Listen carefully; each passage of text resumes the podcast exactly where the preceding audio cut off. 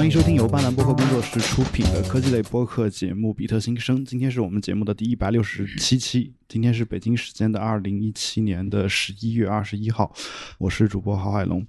呃，有才出来跟大家打个招呼。Hello，嗯，呃，又回回回到了我们常规的打招呼环节啊。上一期忘了啊，上一期是忘了。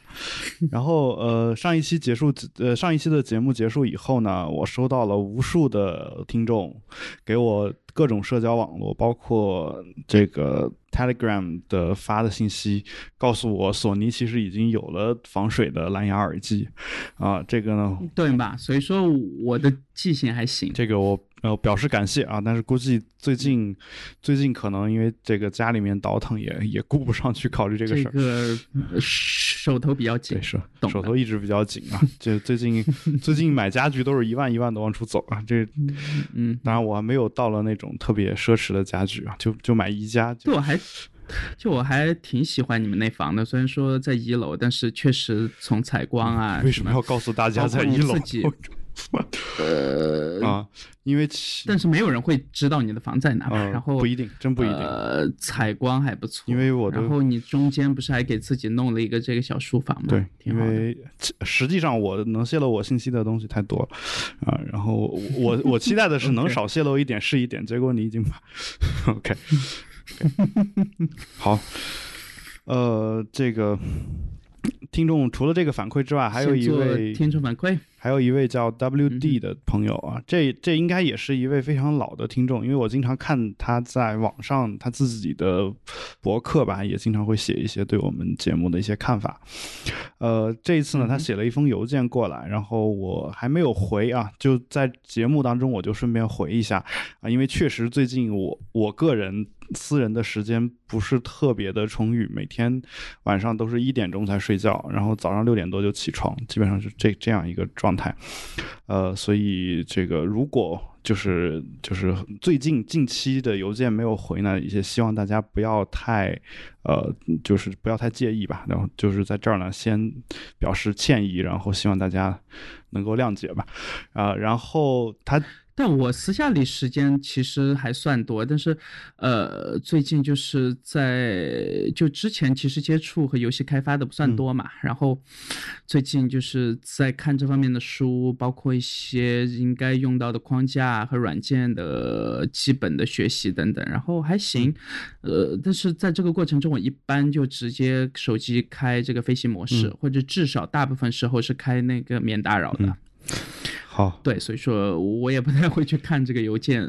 对，但我有时间，我一般打开的话，我全都会那个当时回的好。的，然后呃，这位朋友呢，他讲到了北京的这个交通状况，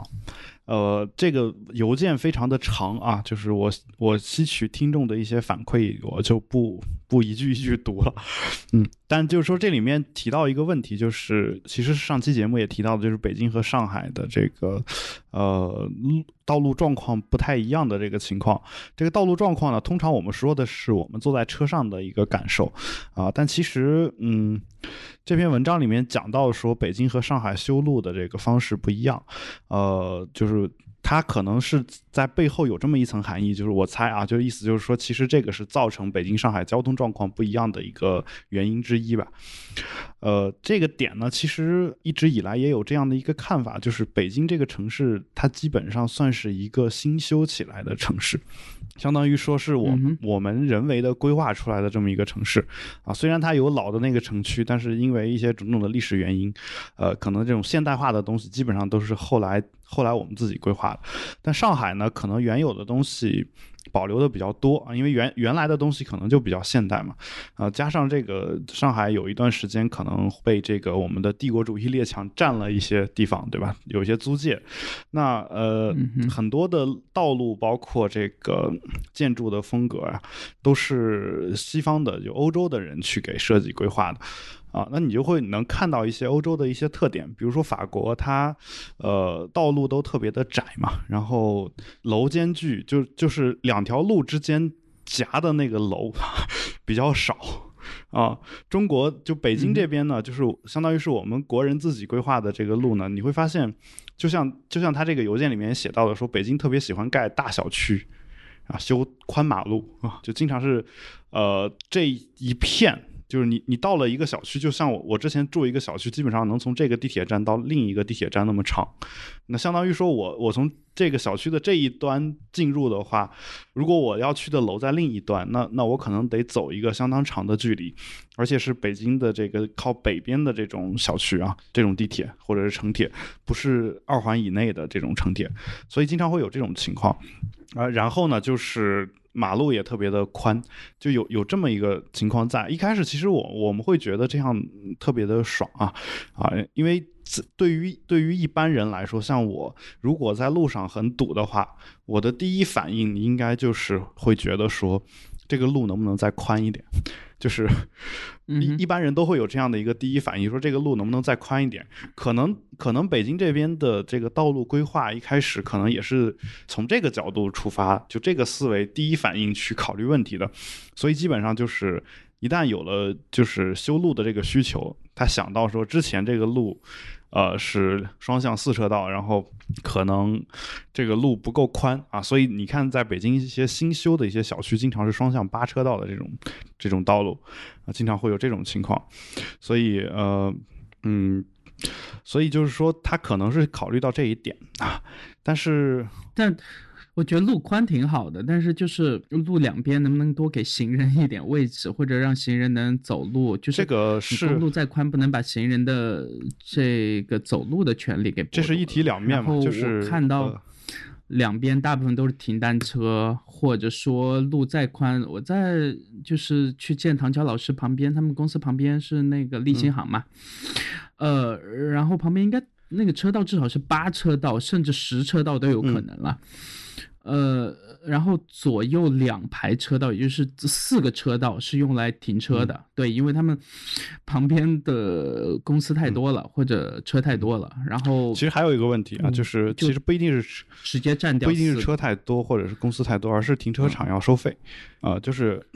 就对，那当然这是另外一个问题，但是嗯，就明明应该给人走路的地方停了几万辆这个单车，对我我这是个问题啊，就是但你说的这个问题，我觉得是有解的，就是说嗯，大不了就重新解决规划一下，但是还有一些问题是暂时无解的，就是这个人行道之所以窄，原因就是路宽，就是。因为他那个楼可能是提前修好的，修好以后，由于要考虑这个车多的堵车的问题，所以他把路开拓得特别宽。这个时候人行道本身就特别窄。就如果人行道够宽的话，其实你你停一排单车的情况下，里面也是足够人去行走的。但是现在的情况就是人行道特别的窄啊。当然这个上海也有这个问题，好像就是在一些老的地方。但上海可能就是路比较多嘛，就是一般来说你一条人行道上可能并排能过去两个人，我觉得就也就差不多了啊。但就是说，呃，北京可能一直是这种思路嘛，所以你看，包括南边像京东那边、亦庄那边的路都是。八车道甚至十车道啊，那边可能还没有你说的那种两边都停车的这种情况。但你你想一个问题，就是如果路都这么宽了，比如说我我我跟一个朋友就在路对面住着，我要去他家一趟，我我开个车好像有点怪吧？啊，一般美国人可能会这么干，但是就是。像中国人一般还是不太习惯说我去路对面看个朋友，我还开个车过去，对吧？那怎么办呢？那我那我走过去，你会发现，就横穿这条马路走的这个距离其实已经很远，就是会有这样的一个情况。再加上他可能是在路对面小区里面中间的某一幢，那这个时候呢，我可能在小区内部走的这个距离也特别特别的远，所以就是呃。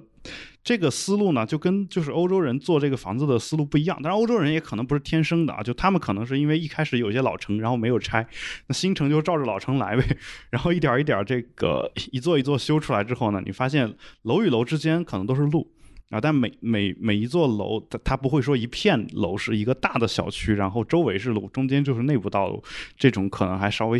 呃少一点。所以再加上它它不像北京一样，它一定是四方的这种。呃，排布的方式虽然路比较难找，但是，呃，它总有办法能把呃能把一些地方给绕开。北京的话，有时候经常有一些地方是你绕不开的，就比如说望京的某一个啊，就有才上一次也体会过那个那个那个地方啊，那地方就是呃，基本上是如果你要你要从那儿过来的话。啊，十有八九必须要走那条路啊。那这个时候你会发现，所有的车都在那一条路上堵着，每天都是这个样子啊，经常有这种情况。所以就是说，呃，有很多人说嘛，就是其实我一开始去了欧洲，也不是特别喜欢他们的路，我觉得特别窄。然后一般来说，两辆车过来可能就废了啊。就如果你像中国这么开车的话，啊，但是好像也没有给他们造成特别大的困扰。呃，一方面可能是人家车本来少啊，另一方面呢，可能就是呃，他其实总有办法能够在。找到一一条就是把这个拥堵的路段绕开的这种路，而且还不用绕特别远。北京这个是可以绕，但是有时候你可能你一绕就是绕一个大圈子，就是这个圈子大到就是可能距离都得乘以二了，或者是至少是一点五倍这个样子。所以所以会有这样的一些问题吧，啊，但是呃，那但你说的那个就是自行车包括停车的这个问题，我觉得。呃，着实是没有办法解决，就是除非你修修停车场，而现在北京有一个特点是，可能也在修，就是因为有些人可能也看到商机了，可能会在一些这个呃比较多的，就是楼宇比较多的地方，包括一些办公区比较密集的地方，会修这种多层的停车场。呃，但是中国人好像不太习惯去把车开到一个多层的停车场，就是。能上上下，嗯，在上海这边，对，就是因为他觉得取车不方便嘛，他是他甚至会觉得说，我就还不如停在路上，我我下楼就可以开走。那所有人都这么想的时候，你就会发现，就所有人都开不走了，就基本上就是这样。对，那就罚嘛，反正上海这边也全都是罚出来的。我曾经有一次骑单车，应该是在我后门的这个静安这边，然后看到一个交警，应该是下班时间吧，然后，呃，他就是还是有带这个警徽，但是裤子就穿的是普通的这个牛仔裤什么的，呃，然后他，然后他也在骑单车，然后骑单车应该在他回家那条路上，呃，连续一两公里，我跟着他骑，他贴了十几张票。就是停在路两边，就是而且有些车 牌，呃。应该不是，就是在他回家路上，他应该是贴习惯了吧。然后，然后看到有些车牌是这个白牌照嘛，呃，知道车的朋友应该知道，这个就是所谓的这个政府这个所谓的解解放军那边这个用车什么之类的。呃，也不一定，有些这个政府的车其实也会是这种。呃，政府一般一般是总政总，就是就是还是有军方背景的吧。政府一般还不太 OK。然后。他也没太管，然后就该贴的还是贴。对我这个，我在他后面还拍了一段这个小视频，我觉得还还挺好玩的。这你这个我之前也在节目当中提到过，就是鄂尔多斯那边，嗯内蒙那边交警就是，曾经有一次就把他们的就他们的副市长的车拦拦下来，然后因为这个罚款。啊，然后这个事儿最后就是，就一开始副市长特别生气嘛，最最后没有办法，就还是就是，就相当于说是秉公执法了。然后最后从此这个地方的交警执法之严就声名远播，大家去了之后就不太敢违反交通规则，基本上是有有这么一个事情，啊，所以啊也是，但就是这里面激励机制也很难说嘛。就比如说，如果大家都违法，这时候你你哪怕说我。我贴这个单子，可能你上下班时间全用上都贴不过来。这种情况下，你可能就需要需要说我你每罚一辆车给给交警提成。但一旦有了提成以后，这个事儿就比较难办，就是 就是。呃，可能就会因为一些私利，会导致一些不太合理的执法。我，所以我我其实不太清楚这个这个里面的这个机制应该怎么去弄，啊，但是呃，但是你说的罚款，我觉得可能能起到一定的效果，但就有就是。哎，怎么说呢？最最早北京这边，比如说它限行，我我我先不不说这个政策的合理与否啊。一开始限行它就是罚款的，但其实没有办法。就比如说我我就是开车的，我觉得它限行，它限行我也得开，因为你你罚款也就两百块嘛，就罚呗。我就相当于我，相当于我就每按每天交两百块钱的这个，呃，就是每周交一次两百块的这样一个代价，然后来。来就是就是换取我用车的一个便利嘛，相当于我又多上了一份税，啊，因为你要在其他时间额外用车，可能很多人都是这么想的，就是你罚，呃，可能是呃，可能就是说，呃，交警队方面可能有了钱了，但是，呃，这个行人那边呢，可能也没有什么太大的改观啊，就有可能是这种情况啊。当然，就你你你你可能会说，可能还是罚的不够狠，但你罚的太狠了，好像这事儿也不太不太妥当。你比如说。北京的这个限行现在开始扣分儿以后，呃，确实这个一般人不太敢违反这个限行的规则。但是真的真的这个政策你觉得是合理的吗？就是一般来说，驾照扣分应该是，嗯，他的开车行为应该是，呃，就理论上讲啊，我的感觉他应该是说，啊，为容易引起这个安全问题，你扣分，我觉得是可以理解的。但你如果说，呃，违反现行的规则，然后你除了罚款还要扣分儿，那我觉得这个这个惩罚就有点有点不是那么合理。我嗯哼，就这边的这个很多时候的思考确实不是特别周全，就这个所谓的这个懒政还是挺多的，对。啊，反正我对北京的交通，呃，这这这次去还行，但是当看到能堵几公里的时候，还是觉得挺夸张的。对，因为在上海很少能见到。就哪怕是周末吧，也很少能见到堵几公里的这种情况，确实是比较。周末一般还不会，主要是周一到周五。嗯啊，早上和晚上。对，就是。然后，但据朋友说，就是那边这种是常态嘛，是常态。然后关键还有一个点，就是你你最痛苦的不是堵几公里，而是一百米你走了一个多小时，这这这种事儿要比堵几公里还要糟心，就是。对我之前那个打车的时候有碰到过，在那边。不过我我现在已经习惯了，就是说我基本上一打一个车，我就坐在车后座上，什么都不管，把耳机一插，然后开始干自己的事儿。啊，到了呃累了就睡会儿，然后 到了地儿，然后司机把我叫一下，然后我就下车啊，基本上就是这个这个状态啊。有时候有时候累了，我听听听司机广播上放的是什么。啊，反反正，呃，经常放的是北京这边的各种曲艺民俗啊，包括八九十年代的年代的老歌呀之类的，有时候还勾起一些这种回忆啊。尤其是你，你会你可以听到一些你自己平时不好意思听的歌 啊，就是对吧？就是你觉得这个歌可能它本身也有一些审美的价值，但是你因为你是你是你跟他们不一样，对吧？所 以所以。我没觉得有不好意思，我是那天开车还在和 Alex 听这个张强的，觉得蛮好听的，就那种几个八十年代九十年代的一个叫什么这个 Dancing Queen，就是那种舞曲音乐或者是那种 disco 音乐的呃中文的这个鼻祖之一吧。然后到这几年还在出专辑，给个歌还挺好玩。什么什么啊？就当年应该是翻唱出名的话，什么那个玫瑰玫瑰我爱你这种，对，我知道啊，对。然后后面当然是多了很多这个原创，但是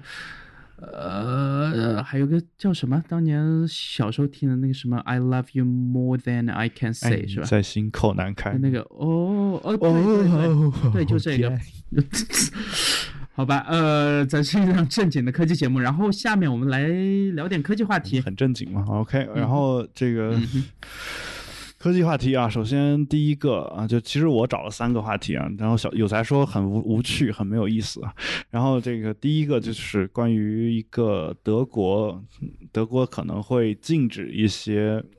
小孩手上戴的那种有监控录音功能的那种智能手表吧。啊，然后呃，是是这样一条消息啊，但这条消息其实我为什么列在我们今天的这个话题列表里面呢？原因也很简单，因为这个文章当中说到他禁止这个录音的手表的原因，是因为倒不是因为说他能听到小孩的话。而是因为他能够同时听到老师在上面讲什么，啊，他认为这个事情是其实相当于是在窃听嘛，对吧？就是相当于是在侵犯这个老师一个成年人的一个隐私，对吧？所以，所以，所以就，嗯，所以就是，呃，这件事儿呢，让我想到了就是最近上海携程的那件事儿，就是。对于那件事儿的处理呢，有很多人他他提到了一点，其实这个也是很多很多地方现在都在做的，就是我在幼儿园或者是在学校装监控摄像头，然后然后让这个家长能够实时的看到孩子和老师在课堂上的一个表现，啊，或者是在其他公共领域的公共场所的表现，会有这样的一个。会有这样的一个情况存在，那呃，而且其实实话说，之前我在网上曾经找到过，说有一些网站它就是呃，我不知道是黑进去呢，还是就本身有后门程序，还是本还是本身跟这些学校是合作的，就是你在这些网站上是可以直接看到某一些呃学校它的教室里面的上课的情况实时的直播，你是能够看到的，就是呃，我不清楚，我没对见过，我之前。我之前在在网上见到过这样的，就具体的网址我也就不说了啊。这个本身也是不太好的一件事儿，但是你大家如果有兴趣，其实你自己能搜到的，就是这个东西也不是什么什么秘密啊。就是这些事儿呢，其实本身它原本装这个摄像头的目的，就是为了让家长能够监控到自己孩子在学校的一个学习。因为大部分人在反对这件事儿的时候，呃，首先他想到的一件事儿就是说这件事儿侵犯了孩子的隐私权。呃，然后嗯，所以我我以为我一开始看到这个新闻的标题的时候，我以为其实德国这边呢，他好像嗯，也也应该是没有什么太新鲜的事儿啊。结果他他给的这个理由却是剑走偏锋的，就是说是侵犯了老师的隐私权，而不是学生的隐私权。所以我觉得这这个这个区别，我这个点呢，我觉得是其实是值得探讨的，就是说为什么德国这边他。他想立法禁止这个东西，他说的说的不是说学生的这个权利，那也就是说，其实学生他作为一个未成年人啊，尤其是儿童作为未成年人，他其实没有这个完整的所谓的公民权利啊，在在法律上来说，那呃，所以他要想立法要去禁止这一点呢，他必须从这个呃，就是成年人的这个角度去考虑这件事儿。但反过来看中国呢，中国其实。呃，很多学校的卖点就是这个，就是你你能放心的把孩子交到我们这个学校，原因就是因为老师在课堂上的一举一动你都是能够看到的，或者学生在课堂上的一举一动你都是能够看到的，会有这种情况。呃，所以就是我我不清楚你对这件事儿是什么态度，就是你能说一下你的态度和理由吗？就你觉得学校它是不是应该安装摄像头去监控学生和老师的一些行为？首先，我首先我觉得技术解决不了的问题，我们一一般都会去解决人嘛，因为技术的问题，至少在现阶段，呃，绝大部分时候都其实是技术背后的这个人存在的问题。嗯，这只能说明我们的技术还不够强大，呃，或者说，因为之前应该是去年，呃，某一个评测机构就专门评测这种可智能穿戴设备的这个安全性，或或者说可被这个 hack 的程度，给的一份评测报告，然后里面所有的安卓和就是你能想到的各种品牌，除了 Apple Watch 之外。呃，里面所有的这个 sensor 都是可以被调用的，包括你的这个机芯率，对吧？然后呃，计步、陀螺仪，然后你能想到的，就是在你的手表里面有的这个所有的 sensor。呃，所以说，就不管是之前的这个 Fitbit，还是到后面的这个三星出的那几款卖的还不错的，其实在安全角度上来讲，和 Apple Watch 的差距其实有点类似于安卓和 iOS 之间的差距了。对，这个是系统层面的问题，他们应该也暂时找不到更好的解决办法。但是，从这个出发点来讲的话，我觉得，嗯，就只能去找能接受被监控的这样的这个老师嘛。就是我觉得，如果绝大部分家长都倾向于认为，就是在一个民主社会里，那如果还是遵循所谓的这个少数服从这个多数的基本原则的话。呃，立法不是一个好办法，应该还是说让学校自己或者州立法，或者说这个省立法，按德国那边应该还是算他们叫省嘛，对吧？就和我们国内是一样的。那按省立法或者按市立法或者按这个 county 这样的行政单位来立法，可能比较合理一点。你要是如果全国性的这样的立法的话，嗯，尤其是在一些。多民族的这样的这个地方，或者说差一点的这样的公立小学，或者说这个幼儿园，对吧？之类的地方，可能家长的就他们就只能去那些学校，呃，那不管是他自己的客观条件限制，或者是这个学区所在，或者其他任何原因了。嗯，监控仍然是目前我能想到的最简单、粗暴、直接、有效的办法。其他任何办法的话，嗯，其实国外这些年发生的在校园里面的这个性侵案也不在少数。就并不是说我们在国内看到国内发生很多。呃，可能只是因为他们那边出了事情以后，那个后果会比我们国内会严重的多嘛，对吧？但不代表他们的状况就不会像国内，呃，就不会比国内好到哪儿去。那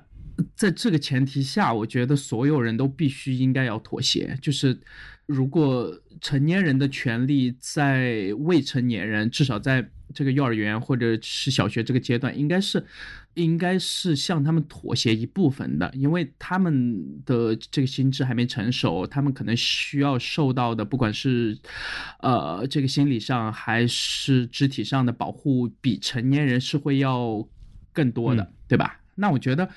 呃，我们的法律或者说。作为成年人，或者说他们学校的这个老师，向他们倾斜一些，呃，也是无可厚非的。呃，只是说这个倾斜的度怎么去平衡是一个问题。但我仍然看到这种全国性的这个去禁止带这种呃智能手表的，或者说这种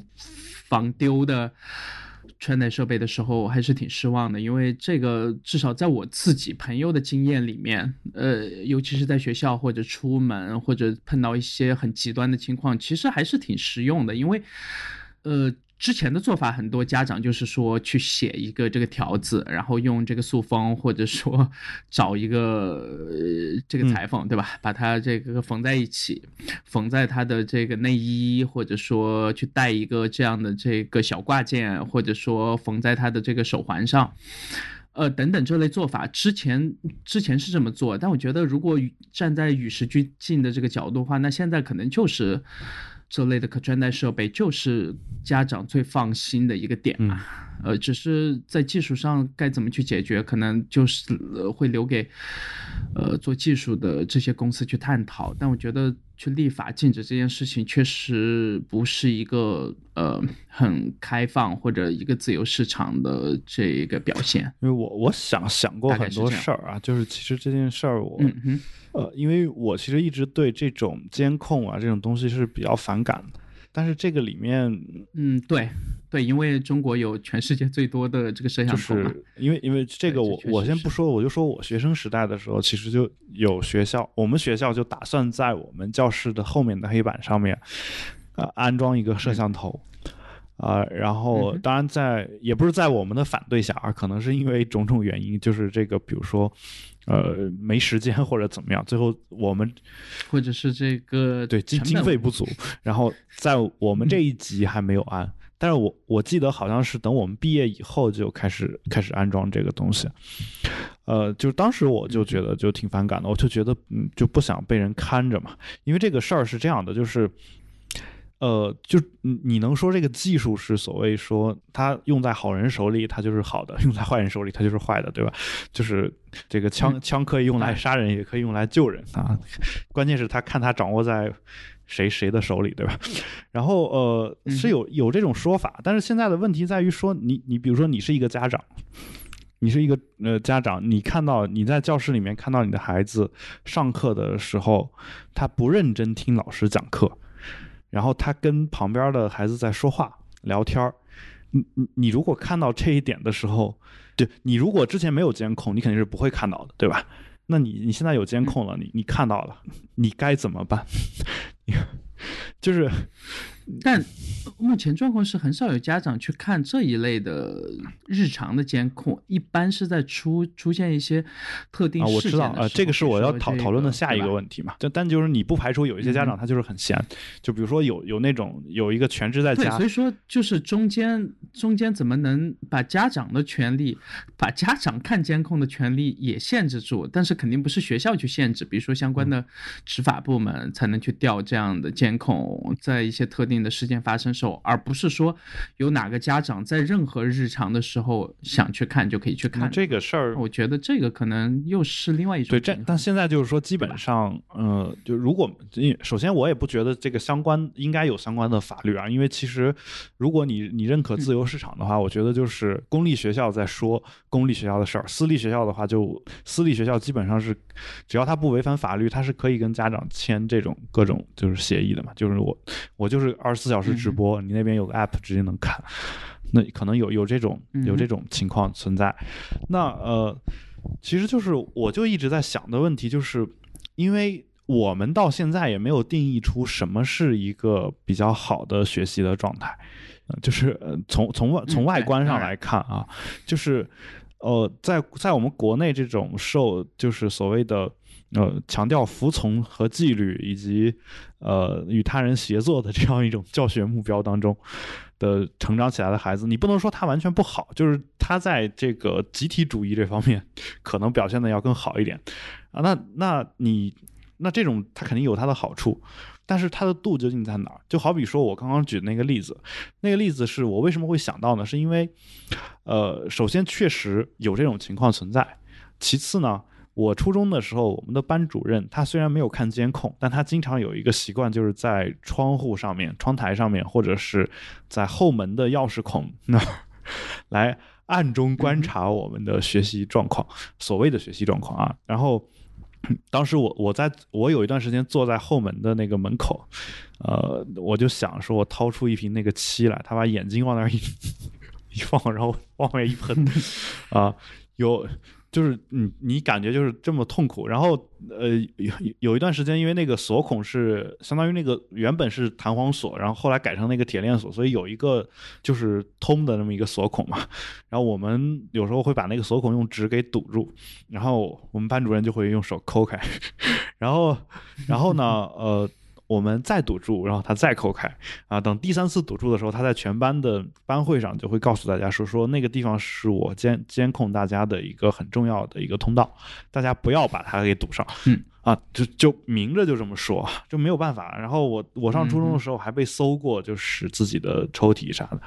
啊，然后没收过我很多东西。虽然到虽然到毕业的时候都给我了啊，甚至我都忘了我我我把那个东西带到学校去，然后他到毕业的时候才给我，然后会有这样的这种情况。那我我想说的是什么呢？就是说，呃，他这种做法其实经常就会发现我在上课的时候。呃，跟同学在说话，然后一般来说，一旦发现了这节课下了啊，如果他有空的话，这节课下了，基本上我就得被他叫出去聊个十分钟。然后如果他没空的话，至少在当天晚上晚自习的时候，或者第二天早上早自习的时候。会把我叫出去聊个二十分钟左右，就会有这样的情况存在。但其实我我也不觉得我当时的做法或者行为有什么问题，而且我一直在初中的时候学习成绩是不算我们班最好的，也算是最好的之一啊。基本上就这种情况，我也没觉得影响到我任何的其他方面的一个学习，反而我觉得，呃，所以说我听你描述的，其实你可能想象的是，比如说改变我们现有的这个集体教育，我没有想这个点。教育的整个的不是，我不是这个意思。我我我的意思是说，是我我首先承认中国的教教育的方法啊，我们撇除意识形态的一些问题吧，就中国和美国的教育方法其实各有长处。我不能说中国这个教学法就有很很严重的问题，就是就是我们在老师质量的这个情况都不考虑的情况下，说平均质量的话，其实我我也不觉得中国的教学法，尤其是你比如说九九乘法表这个东西，你非要说要拓展学生的创造性思维，让他。呃，自己去悟这个一乘以二等于二，二乘以三等于六，每一节课学一个算式，这事儿到底这么教到底好不好？还是说我逼着这孩子一礼拜之内把九九乘法表全背下来好？这两个事儿我还真不不好说。实话说啊，我我个人觉得这两件事儿真不好说。就像国外，你比如说美国，他一节课就学一个二乘以三等于六，然后一学期可能才把九九乘法表学完，这个就究竟哪个好？我我就。一般人看这个问题是这样看的，就是呃，在这个小朋友很小的时候，至少在小学或者一直到初中吧，这阶段应该把更多的时间去还给他们吧。对吧？比如说更多享受童年，更多去做手工或者去玩儿或者什么，这是基本上在北美那边的情况。然后国内这个确实给小朋友的时间是偏少，而且我我其实这个我是倾向于比较认同的，就是可能把更多的时间去留给他们自就。我的感觉是说，呃，嗯，首先我小时候就跟别人不一样，就是，呃，我就不爱去玩儿，就是就是对，这是可以是你自己或者家长，就跟在北美的那些从国内或者从亚洲周边国家去的家长，他们也不太喜欢自己小孩玩，就还是我的情况刚好相反啊，就是书呆子那种感觉，至少在他们那边的这个我的情况刚好相反，就是我我爸每天得逼着我去玩儿，就是我在、嗯在屋子里面天天看书，然后我爸就说你你必须下下去跟院子里孩子玩儿，你不能在家待着，就就就就就一直得逼着我去做这这种事儿。这后来这个事儿就还被他们传承了，这个所谓的就是。呃，就是其他呃学生的家长就会跟我爸聊起来，我爸就说每天逼着我去玩嘛。其实我爸是很无奈的说这个事儿，他们就会觉得说，哎，你孩子真认真，真真喜欢学习。对，对他会有这种情况啊。但但这个我先不说，我的意思是什么呢？我的意思是说，呃，虽然我是这么一个人，对吧？但是当你看到你自己的孩子上课不认真听讲的时候，你你你你你会觉得说说我我小时候就就那样，其实也没什么问题，然后就不管他呢？还是说你多少会就是想说他两句或者怎么样？这个事儿呢，我对于我来说，我可能我现在可以给一个答案，就是说我可能会觉得说我就不管他，他他爱怎么样怎么样。但这个对于很多人来说，他不是这样子的啊。就我也不是说我跟别人就不一样，比如说有一些家长，他说我我不看你日记，对吧？呃，但是他其实是看的。那问题在于说，他看完日记之后，发现这孩子一些问题，我是应该跟孩子讲呢，是不应该跟孩子讲。就我觉得有点像这个这个点，就是当你在监控当中发现孩子有一些问题的时候，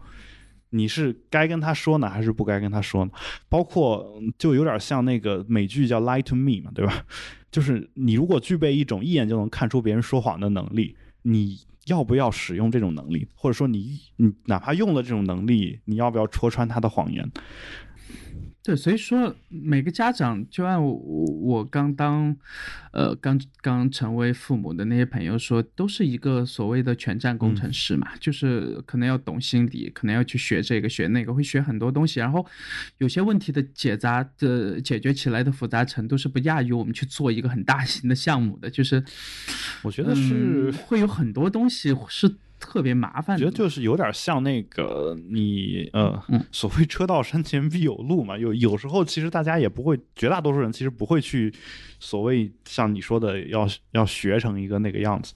他就会觉得说，我遇到问题解决问题就好。然后，呃，还有一个点就是你，他们大部分时候解决问题就是，呃，小朋友哭闹的时候就直接给一个这个啊 iPad。这挺好的，我觉得。不是，OK，这是他们的所谓的这个，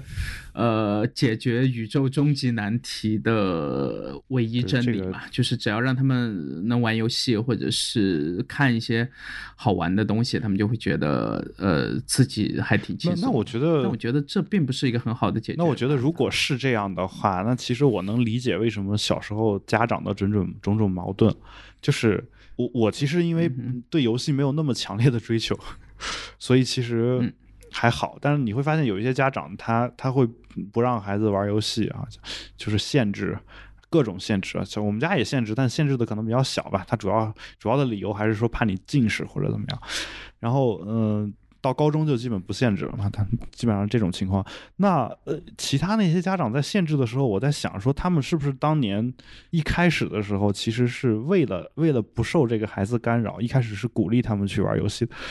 嗯，会不会有这种情况？就就是他嗯应该很少是鼓励，是真的上完一天班回家嗯就很累，就就放纵是吧？也放任。没有太多时间。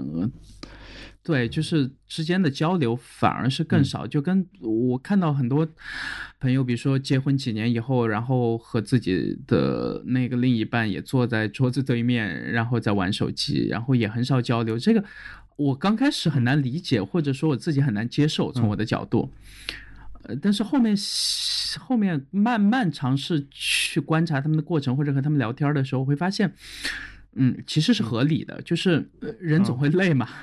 然后呢，可能天天在一块儿，然后该聊的也都聊了，然后虽然说生活的交集天天也就差不多日常的那些事儿，然后如果两个人的，嗯，在一段时间内的成长是倾向于偏停滞的，就是他会把更多的时间，比如说放在小朋友的这个各种鸡毛蒜皮的事儿，呃，当然不是说那些事情它不重要，只是说。呃，很多时候可能没有他们想的那么重要，但是就自己的停，这个成长是在几年之内可能是偏向于停滞的，然后想可能聊更多的东西，以后也确实没有太多可以聊的，然后到后面就变成了大家全都成了这个就转发朋友圈的这个段子啊，或者说看一些偏搞笑的视频呀，或者这种东西就很少。去像我想，比如说啊，就是要是我想和那个女朋友去讨论一些事情的时候，那可能会就一部电影或者一本书，或者是一张唱片，或者是一场话剧，或者这类的和文艺或者艺术相关的东西吧，就去很深入的去讨论这里面的角色、剧情等等吧。你想的真多呀！后面发现时间，后面发现时间长了，其实也不会和他去聊这些东西，因为。他知道我喜欢什么，或者我知道他喜欢什么，然后聊来聊去，其实你发现你喜欢的就那么些人，然后这些人呢，可能一两年就拍那么一两部电影，然后也就出那么点儿作品，然后喜欢的作家也就那么些，就是，呃，人的局限性总是很大的嘛。那跳就跳出这个局限性有多难呢？我在我目前看来还挺……我觉得是这样，就是嗯，更多的是这样的，就你说的，你知道他喜欢什么，他知道你喜欢什么，最后你会达成一种默契。因为像我跟我的妻子两个人做做播客节目的时候，呃，就你也知道他当当时当时说的那个话嘛，对，就是呃没有办法做，因为。我说什么，他所有我说的所有话都是他意料之中的，并且他同意的，就是，呃，就是还是你觉得要保持一点这个所谓的不是神秘感，是呃是啊呃，其实是你要你需要的是观点的碰撞。并不是说我们俩没有观点不一致的东西，而是说，如果你你跟他有了默契以后，你就知道你说哪个他会同意，你就会不自觉的 说他同意的那个东西，然后他可能反过来也是这个问题。你会发现，那个任宁和锵锵就是迟早更新的这个夫妻档嘛，那他们去做的时候，其实大部分时候也会去附和对方。是因为他们真的同意对方吗？但是很多时候他们还是还是有一些。我觉得，我觉得，但我我没有，就是你你提到这个问题呢，我我一时想不起来他们里面的一些具体例子。那就是说，有可能是一种情况，就比如说我们两个人做这个节目可能会有问题，但是如果旁边再来一个人，就是比如说你你加入到讨论当中，你提出一个观点，我针对你的观点可能有不，我和他有不同的看法，因为这个东西比较新。就是就这个可能就能碰撞出来，因为你的观点是不受我们控制的，但是我们自己的观点是我们受我们自己控制的。就好比你说的，这个人可能就出这么几部作品。啊，然后我还没有开口，他就知道我想说说这个人的作品，然后我喜欢他就会觉得说你你喜欢对吧？然后就有有这种情况存在嘛。我我倒是觉得说这个有时有时候是好事儿，其实它是一种默契嘛。我两个人坐在对面玩手机，有一种情况是他们互相真的不关心对方，真的真的就没有什么好交流的。呃，还有一种情况就是其实互相不用交流也知道对方心里在想什么。那我觉得其实交流到这个程度就够了。就是一我我用一个眼神能解决的问题，我其实不一定非得要说话，就是我觉得是这种感觉，嗯哼，对吧？就是所以，OK，所以呃，就两个人坐在对面玩手机这种情况，我觉得如果两个人有默契的话，不是结了婚以后，就可能刚开始就是这个样子，对对吧？然后 呃，我我我我反正有有这种感觉吧，但但就是说，还有就是你说的那个讨论文艺作品这件事儿。呃，我觉得这东西是会累的，真的 就是你你每就是有时候，比如说我去电影院看个电影，我我真的不是想去分析里面的艺术的一些很深刻的东西就是就是看完一个电影，我要爽那两个小时，爽完就完了。我不管我看的是不是艺术片，看的我哪怕就是一个爆米花的电影，我看完了我就爽完了。但如果看完了你还要跟我挖掘这里面的意义，有时候很痛苦的。这个就是 呃，就好比说郭德纲说的这个相声得有教育意义，对吧？这个就他他的经典段子说我要反三俗，说你你这个。一定要教育人，这个他乐不乐不要紧，你一定得要教育人。你听完这段相声，你得心里面产生一种这个升升华呀什么的这种东西。其实谁谁会在乎这个东西呢？啊，就是就是当我看文艺作品的时候，我我也会。我也会觉得说这个东西就是开心啊，他看得很开心，我也就很开心，就两个人都很开心就好了。这这是一种，还有一种就是我看过这个文艺作品，有时候不太想跟他具体讲里面的细节，因为呃，如果他没有看过的话，我这相当于剧透，对吧？就是呃，因为我特别希望他也能够体验跟我一样的那种美妙，那我我对于这种情况，我就倾向于不去讲这个书讲了什么。对，有可能也会也会也会也会不交流，就是这也也会存在这种这样一种点，就是有很多这种，嗯，你你不是说你冷漠导致的不交流，而是说为了对方好而导致的这种不交流，就是这种情况也有哈。还有就比如，当然你说说到这个话题，我想到最近不是有东方快车谋杀案，这个，网上不是网友有有人骂这个马伯庸，说剧透。这个，嗯，对，这个呃呃，对，就反正这个事儿也也挺难说的，就是，对，如果这如果讲这本书的任何东西还能算剧透的话，那我但你你你不能说，呃，比如说你现在有一个十二岁小学生找到你，他没看过这本书，这是完全有可能，也没看过任何他改编的电影，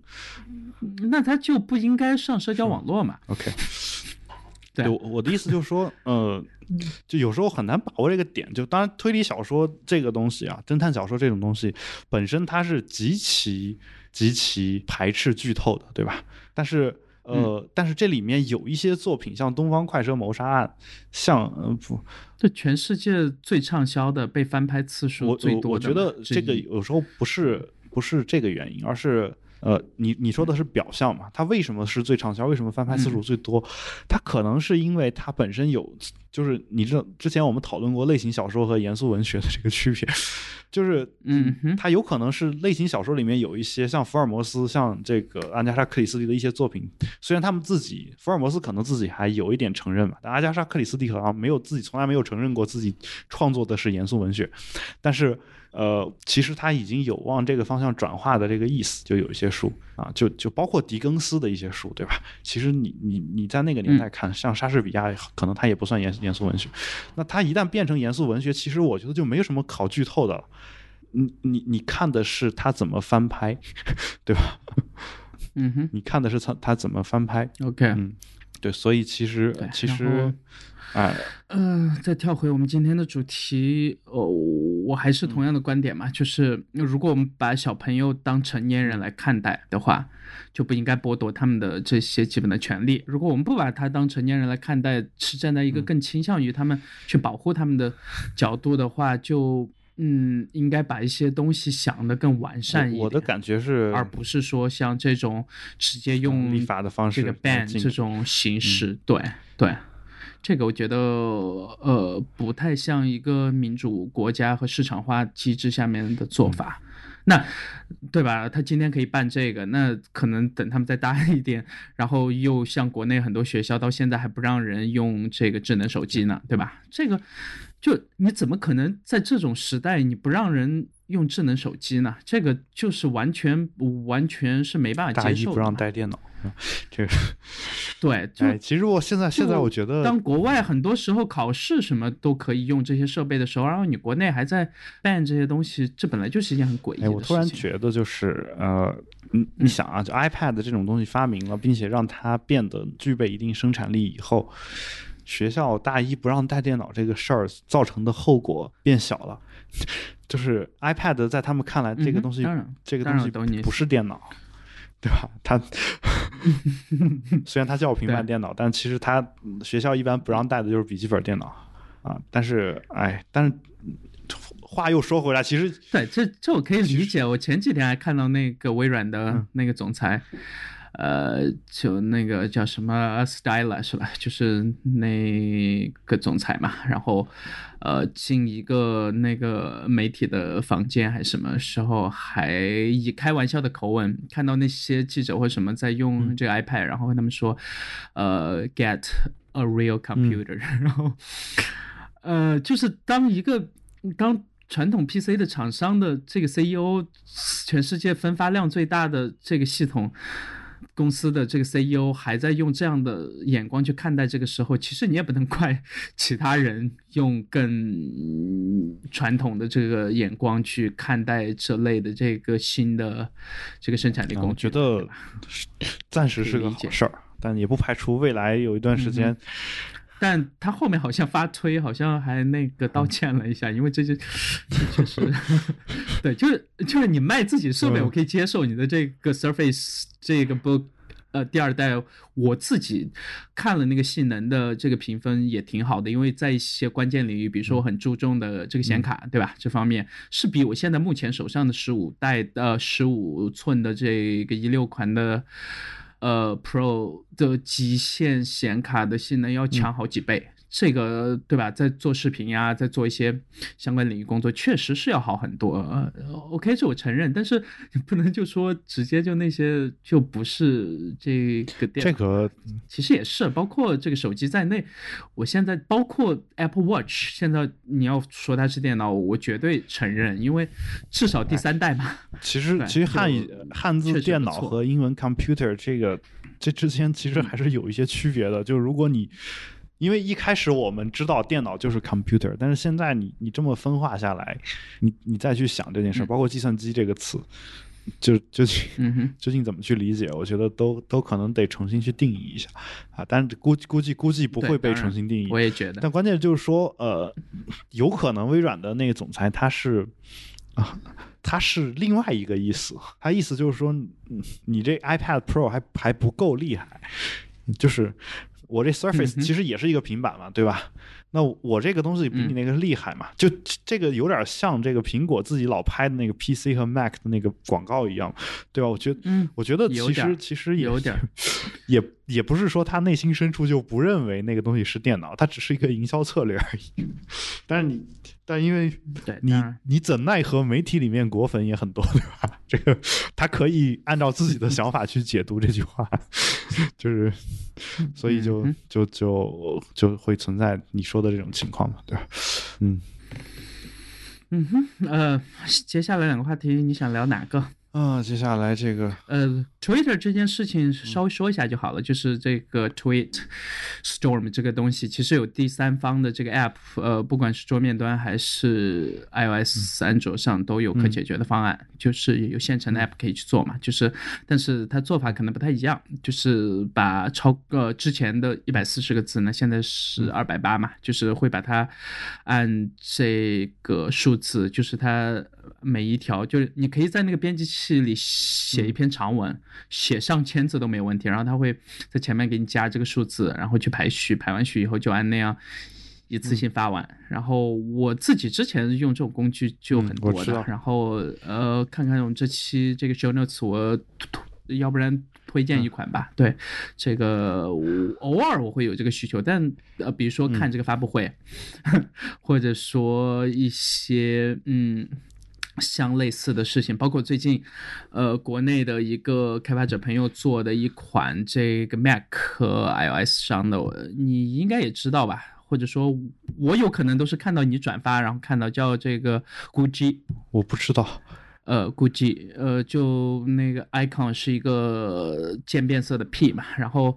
它就是有一点特别好，就是你看不到任何，就它是不能用来刷的，就直接是一个编辑界面，然后你写完，然后点发送，然后就发送，然后你再写发送，再写发送，就是能一直不停的发，但是就不需要经过任何的这个刷新的过程嘛，然后哦。呃，这个应该对一些媒体道了，但是我感觉，但是我基本 OK 后来没用过，因为每发一条，它会自带一个它它的软件的首页的链接，好像啊，对，所以所以我觉得哦，我现在还没开始用，我觉得我可以下下来啊，大概看了一下，我可以就是付费，但是如果我发一条推本身就是一百四十个字，呃，就汉字嘛。然后还得给人做不是做广告。的问题，是他那个本身也占据了我一定的这个书写空间，就就是这种感觉。OK，嗯。嗯哼，然后呃，你列的最后一个新闻是和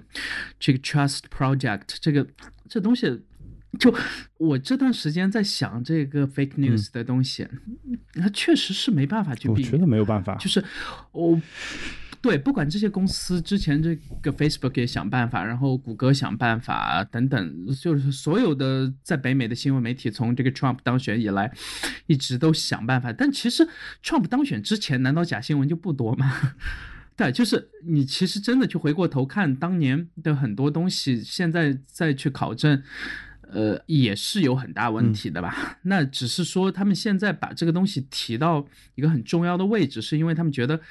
呃，可能在社交网络化的这样的时代，嗯，假新闻的生产的成本太低了，甚至很多这个新闻就直接是用机器人来写的，对吧？就我可以理解他们的想法，但是仍然这个你避免不了的，尤其可能科技新闻这块还好，就是你要么发生了，要么就这个没发生，要么我可以去揣测，对吧？就是在这几个任何的这个立场之下。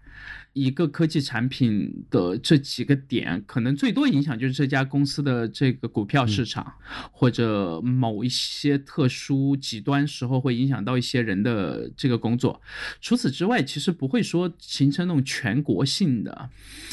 呃，巨大的影响嘛。那其他社会类的新闻，包括突发类的新闻，突发类的新闻其实也还好了。突发类新闻我一般就只看这个 BBC 嘛。那呃，反正就是时间、地点、这个人物，呃，具体的这个过程，就除了事实之外，我不需要看到你任何的观点，对吧？那加在这两者中间的社会类的新闻，然后专栏、分析类的评测、报道等等，这个就是。永远都是主观的，就是很多时候，哦，不管这个人在所谓的客观独立第三方，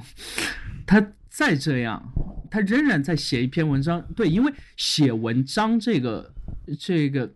action 就是一个很主观的东西，就是你在任何情况下都会去掺杂，就哪怕受过职业的训练等等吧，呃。包括去辩证性的看待这个问题的前提下，仍然你或多或少会在一些点上去掺杂你自己的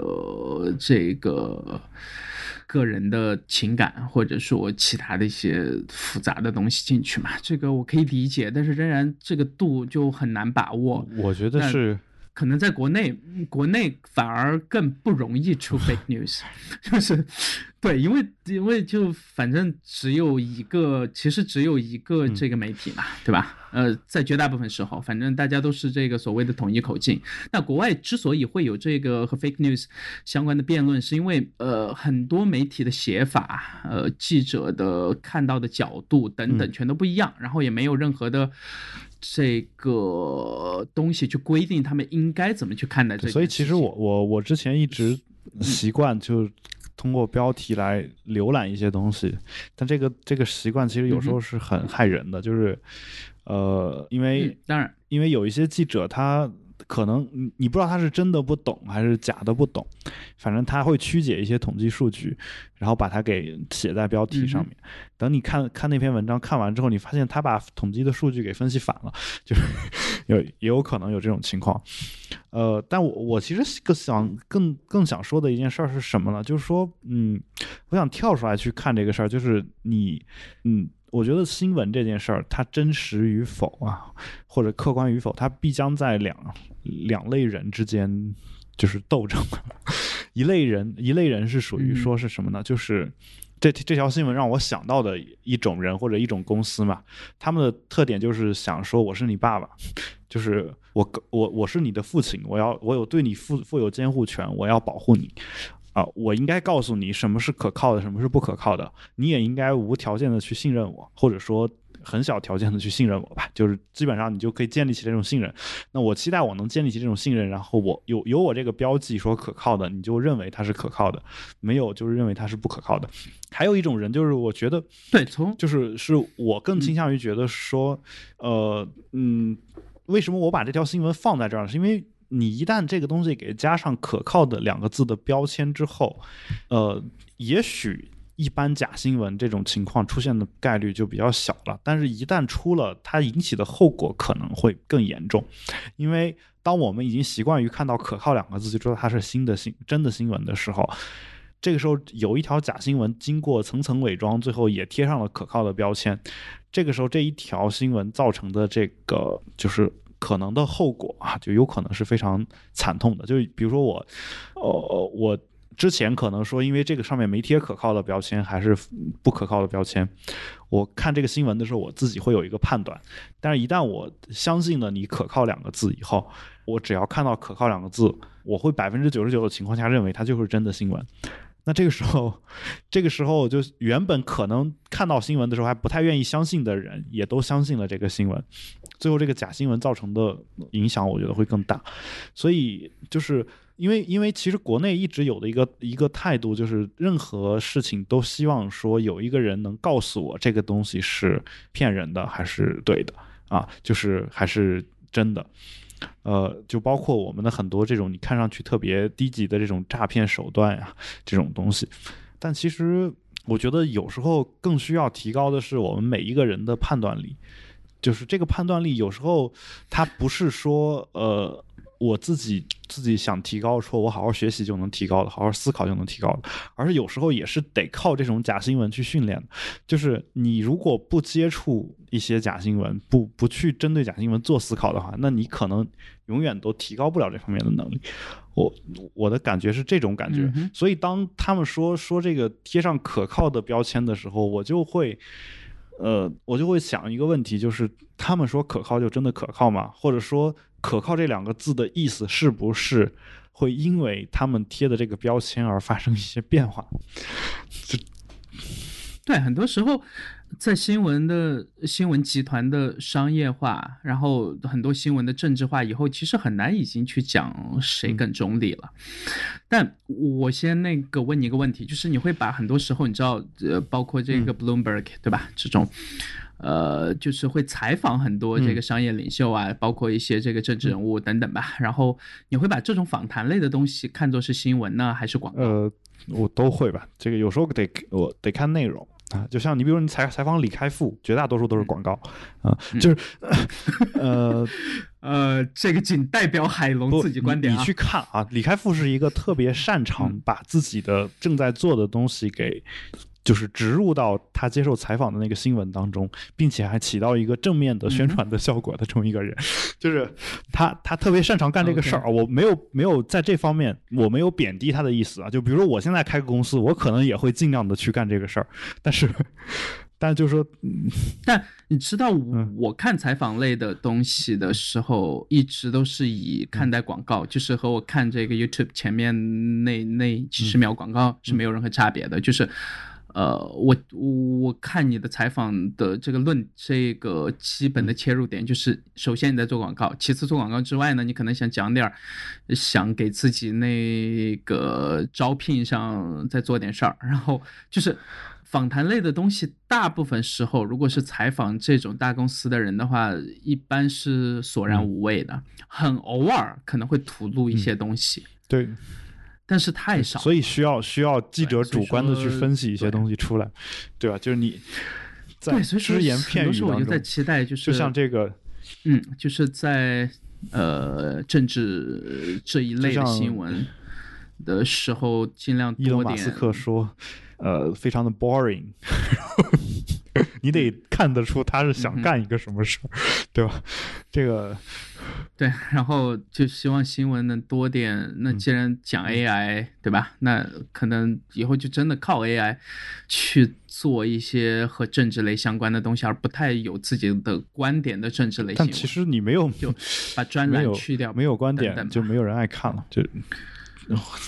对，这个就是应该改变我我们自己的这个消费新闻的习惯嘛。这个这是你是跟给给跟对人的本性在做斗争，这事儿太难。还好吧，就就好比你说你，我们爱看别人的观点，也是长期的被这些这个包括这些很老牌的杂志，对吧？被他们所训练出来。那当年确实在战争期或者一些战争后面的恢复期的过程中，他们起到的这个因素，很多时候是偏正面的，或者起到的这个影响。呃，这我承认，包括自己在这个 New Yorker 啊等等一些上面也有自己很喜欢的这个专栏作家，甚至他们十几年前写的专栏文章，我很多时候还会再找回来看，因为它有这个完整的这个存档嘛。然后，呃，还是很喜欢。但是就新闻业一直有一个点，就是说他们希望用自己这个这个这个呃。长期建立起来的这个品牌价值用不变应万变，但是新闻一直就是在变化的，所以说有些时候你可以看到他们有一条主线，对吧？那比如说这个 NYT 这边一直都是说偏这个自由主义，偏开放的心态，偏自由主义，偏左，呃，对他们是偏自由主义的，偏左倾一点点。左倾和自由主义这是这是一个意思吗？在你看来，嗯，呃，不是一个意思，但是。你会发现，他们大部分的专栏作家和很多人去写专栏，或者，呃，去写一些这个 opinion 的这一块的东西的时候，你会发现是有这个倾向的。那当然是我自己的看法了。然后，他们尝试去抓住一条，至少他们的这换的几任主编都尝试去抓住一条主线，就是说。呃，尽量一个偏开放的心态去看待一些，然后以这个人文主义角度出发，然后关怀这个人性等等吧。这些呃，我觉得这些价值观都挺好的，但是在一些极端的情况，你会发现这些会被一些新闻给这个带偏，然后想再往里面去插这些价值观的时候，其实是挺格格不入的。那这边可能就是有的时候。OK，就是可能有的时候那条主线是不是也要与时俱进一下？那当然也也是我自己看法了。就差不多到这儿吧，今天节目，因为呃，实际上就关于这个你说的新闻的这个东西呢，其实我还有很多的想法，包括你说的这个要改变大家的一个消费习惯。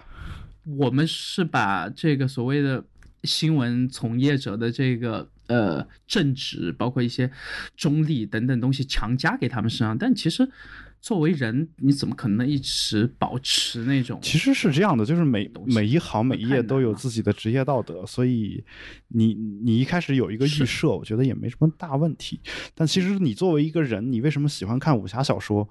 就是武侠小说里面有很多那种阴谋论的那种东西，其实你在现实生活当中啊，就哪怕我们撇除那种超自然的那种东西。就这个人是不是真的那么想的这种事儿，其实，在武侠小说那种情况下，呃，都很难发生。就是，其实，但是我们爱看，就是 你，就包括你看推理小说，它真的是基于逻辑和演绎法推出来的吗？一般是基于瞎猜和归纳法推出来的，就是 很少有。有那个能，就是你看福尔摩斯基本上都是为什么这个人是凶手，是因为柯南道尔想让他是凶手，要不然你啊，当然我这么说可能会得罪很多这个看推理小说的人，但你回去仔细仔细观察一下，推理小说大部分的推断，哪怕他说的是演绎法，但其实基于的也是归纳法，然后甚至基于的就是说作者想让他是这样，然后。对，我觉得就跟这些年，其实这次这个假新闻爆出来以后，就就特别多的假新闻很集中爆发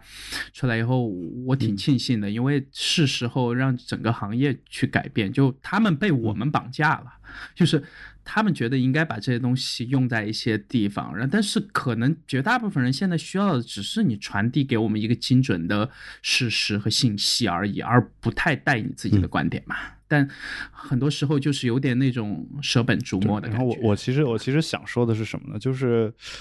呃，顺便推荐一个推理小说给大家，就是呃，嗯哼，其实是 Ellery King 的那个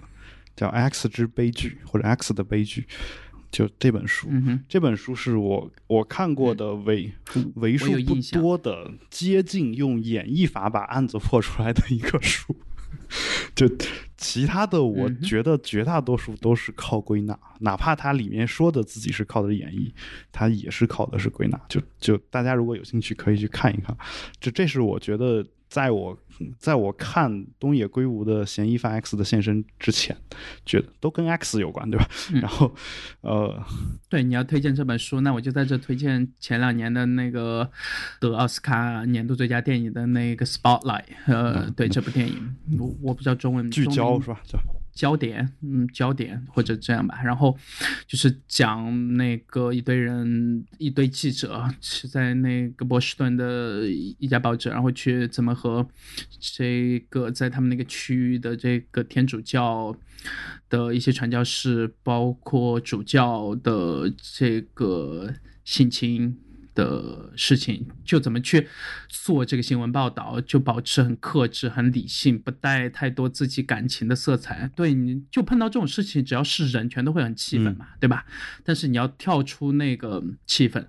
呃，跳出自己的情绪，然后去。很平实的、很客观的把这件事情给写出来，所以说这部片子我当年，呃，中间有几个细节，然后你们可以去看，然后看完想给我们写邮件可以讨论一下，因为我自己这部电影从出来那年一直到现在，每年会看一次，确实挺牛逼的一部电影。哎，其实实话说，就是嗯嗯，在一个。这个话我就先说到这儿吧。然后大家如果如果觉得有有有更多的想法的，你可以跟我探讨。但是我我不打算展开了。我就想说一句，就是其实在美国这种个人主义的国家，呃，在不考虑金钱的情况下，在美国各种个人主义的国家，可能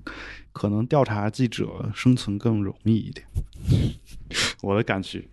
但也挺难的，因为毕竟和宗教相关，还是对吧？我只是先说这么一句话啊，就至于这背后我想说什么，大家可以自己先想一想。然后，好，好，那我们今天节目就做到这儿，感谢大家收听。如果有任何问题，也欢迎大家通过社交网络与我们取得联系。我们的 Twitter 和 Instagram 账号都是 Bitwise FM，我们的微博是比特新生四个汉字比赛的比特别的特新鲜的新声音的声。今天的节目就到这儿，欢迎大家收听斑斓播客工作室旗下的另外一档已经好久没有更新的节目，保持冷静啊，拜拜，拜拜。